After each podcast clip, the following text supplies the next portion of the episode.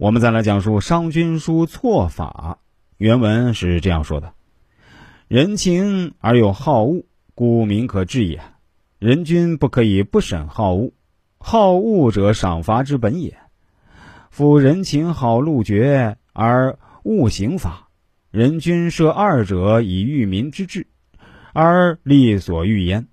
夫民利尽而绝随之，功利而赏随之。”人君能使其民信于子云，人君能使其民信于子，明如日月，则兵无敌矣。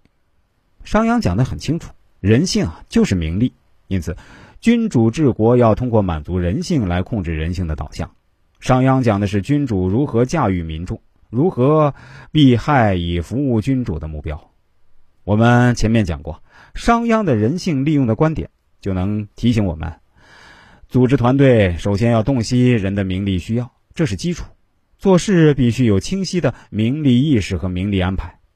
一些创业者啊，只习惯一味强调团队的牺牲和奉献，似乎不知道每位员工都有基本的名利诉求。机构的发展一定要与员工的名利发展统一起来。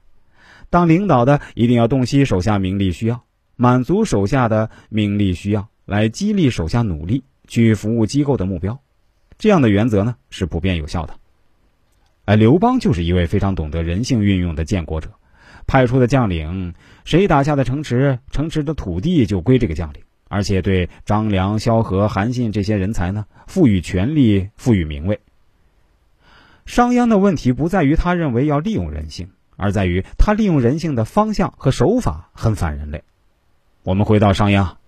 商君书的逻辑很清楚：人求名利，利就是土地，名就是官爵。扩大名利只能靠战争来解决，个人利益如此，国家利益也如此。战争靠什么呢？靠农业提供足够的军用物资，靠官兵拼死去杀敌。农耕是辛苦事，战争是危险的事儿，都不是人愿意的。怎么办呢？不好好农耕，朝廷让你更辛苦。不拼命杀敌，朝廷先杀你。你要知道，敌人不可怕吗？不，朝廷比敌人更可怕。怕朝廷，你就老实去杀敌。同时，这里面还有一个很深的奥秘，这是我最近才想明白的。什么奥秘呢？正常情况下，一个自然人会知道，杀人是犯罪，抢劫是犯罪，谋财害命天理不容，这是人的天性。人对谋财害命从内心是忌讳的，所以啊，许多思想家对人性有信心。但是，如果是朝廷来组织谋财害命，这种集体性的杀人抢劫，就悄然清除了个人的犯罪感，给予了个人抢劫杀人的道德正当性，甚至荣誉感。商君书非常明白这个奥秘，他这样说啊：“故以战去战，虽战可也；以杀去杀，虽杀可也。”以刑去刑，虽重刑可也。我们发动战争是为了消除世界上的战争，我们杀人是为了世界上不再杀人，我们动用重刑是为了不再使用刑杀。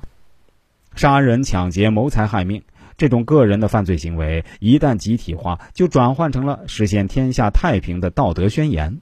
这是个奥秘。朝廷有组织的犯罪就不是犯罪。所以啊，人性中的犯罪基因渴望着有组织的犯罪行动。